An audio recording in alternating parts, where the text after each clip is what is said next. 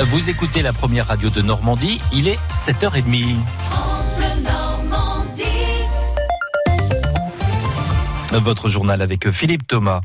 Un homme au pouvoir depuis 20 ans balayé en un mois et demi de manifestations. Le président algérien Abdelaziz Bouteflika a finalement démissionné sans attendre après une ultime pression de l'armée. Sur des images de la télévision, on voit un homme penché sur son fauteuil, hagard en tenue traditionnelle, remettre sa démission au président du Conseil constitutionnel. La période d'intérim va désormais débuter, ce que refusent les milliers de personnes venues manifester hier soir à Alger, Mathilde Dehimi. Ça sera une nouvelle démocratie d'une façon incroyable où le peuple vraiment, c'est lui qui décide. L'ivresse, la transe dans les rues d'Alger. On chante, on danse, on se prête le drapeau le temps d'une photo. C'est une victoire, c'est l'indépendance. Il y a de la fierté, du soulagement. 20 ans d'étouffement, c'est bon. Pas un mot pour le président malade. Dégage. Liès craint de voir s'imposer sans changement une période de transition menée par Abdelkader Ben Salah. On doit éviter le piège qui nous tente. Tout le système doit être éradiqué, y compris Abdelkader Ben Salah. On va continuer, même s'il faut le ramadan, on mange ou on mange pas, on doit être ici. Certains remercient l'armée d'avoir fait pression pour la démission.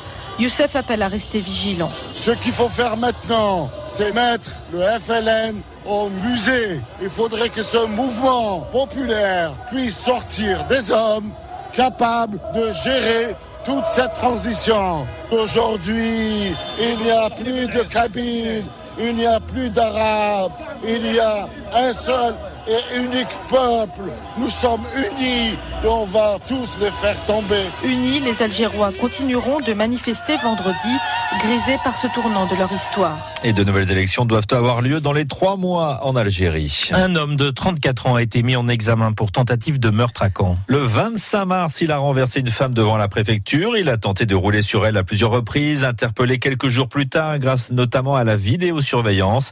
Il a indiqué qu'il visait en fait quelqu'un d'autre. Vous avez bien entendu une histoire assez ahurissante à retrouver sur francebleu.fr. Les pompiers appelés hier en prison, ils ont dû intervenir au centre de détention de Caen après un début d'incendie dans une cellule. Le feu a été maîtrisé par les surveillants pénitentiaires, mais les pompiers ont dû s'assurer qu'il n'y avait aucun risque de reprise. Le détenu âgé de 20 ans a été intoxiqué par les fumées et transféré en urgence relative au CHU de Caen. Les quinquas ont le blues. Ils s'inquiètent de plus en plus pour leur pouvoir d'achat. C'est ce que nous apprend ce matin une étude de CSA pour Cofidis entre 50 et 65 ans. Près d'un salarié sur deux déclare avoir du mal à boucler les fins de mois. Il faut donc se serrer la ceinture au quotidien, Marine Eugénie. Oui, et faire euh, des choix. Un tiers renonce régulièrement à une sortie en famille ou une activité euh, de loisir. La moitié remet à plus tard des travaux dans la maison ou l'appartement. Des quinquas adeptes du système D qui ont bien du mal à mettre de côté pour leur retraite. Ils profitent des soldes, des ventes privées, achètent des produits d'occasion et accumulent les cartes de fidélité. 15% d'entre eux ont contracté un crédit à la consommation au cours des 12 derniers mois euh, pour financer l'achat d'une voiture, par exemple. Selon sur les 10 dernières années, le niveau de vie des quinquas recule de presque 4%, alors qu'il progresse d'environ 1% pour l'ensemble des Français.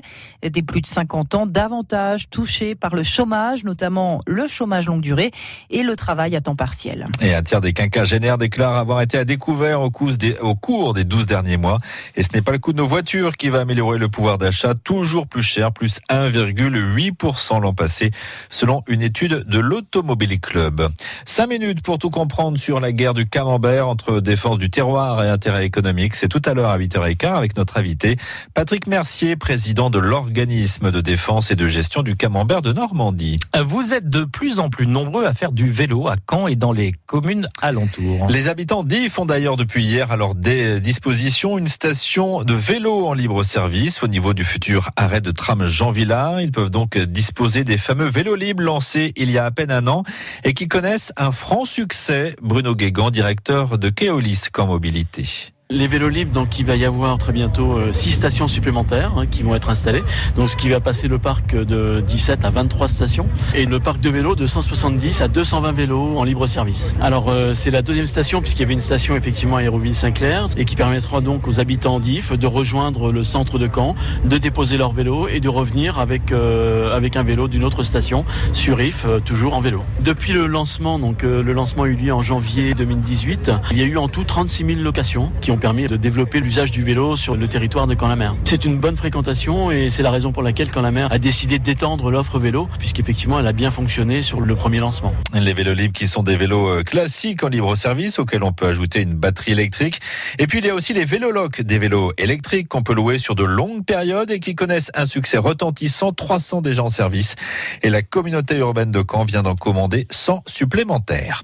Greta Thunberg est la première lauréate du prix Liberté, un prix lancé par la région pour récompenser une personne engagée dans un combat. L'adolescente suédoise de 16 ans, connue justement pour son combat en faveur de l'environnement, sera distinguée le 5 juin à Caen.